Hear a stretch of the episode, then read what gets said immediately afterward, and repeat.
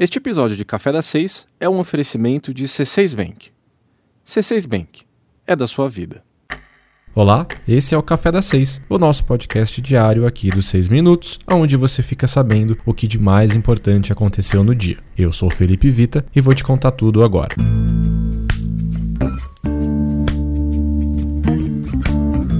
O Brasil tem uma proporção altíssima de pessoas endividadas. Cerca de 6 em cada 10 adultos têm algum tipo de pendência financeira. No entanto, dentro desse enorme universo de inadimplentes, existem ainda os chamados endividados de risco.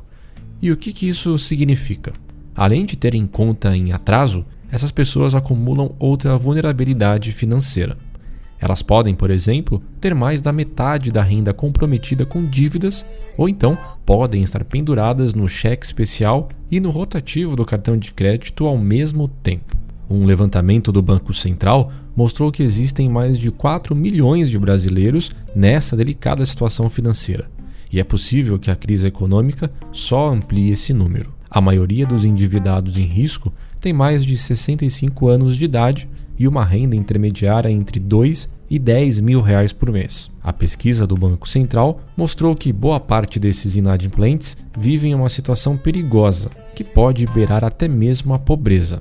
É que depois de pagar as dívidas do cartão, do cheque especial ou de empréstimos, sobra menos de 439 reais para que esse endividado pague todas as outras contas e para que ele também sobreviva até o final do mês. Sobrando tão pouco, é provável que ele contrate novas dívidas, ampliando então a bola de neve da inadimplência. Outro ponto interessante da pesquisa do Banco Central é que ganhar pouco não é necessariamente uma condição para o endividamento de risco.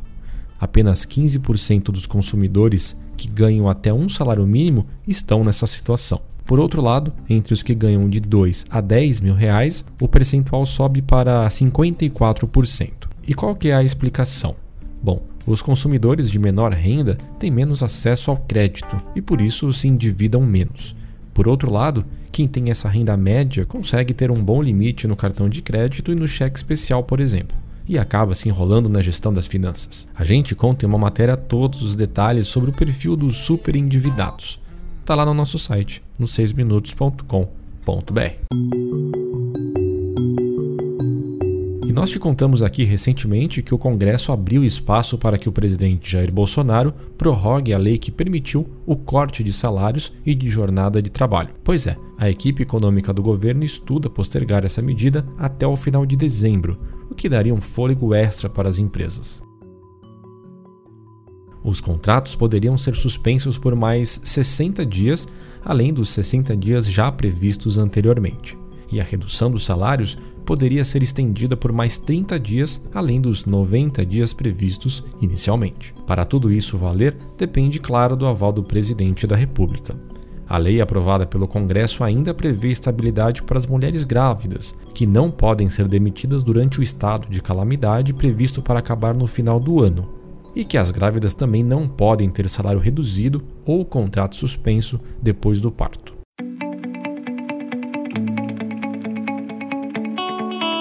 E ó, falando em trabalhadores, os motoristas de aplicativo como Uber 99 e Cabify estão se virando nos 30 para lidar com a queda no número de passageiros.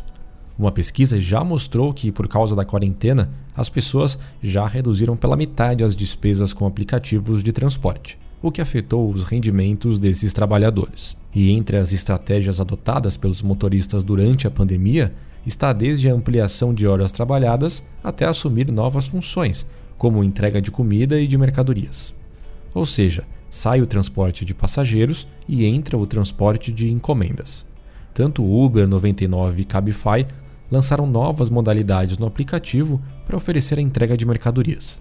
Apesar desse reforço, os motoristas relataram que continuam recebendo pouco, principalmente porque as entregas pagam menos do que o transporte de passageiros. Diante desse cenário, muitos resolveram devolver os carros alugados, pois não estavam conseguindo sequer pagar as despesas de locação, combustível e manutenção dos veículos.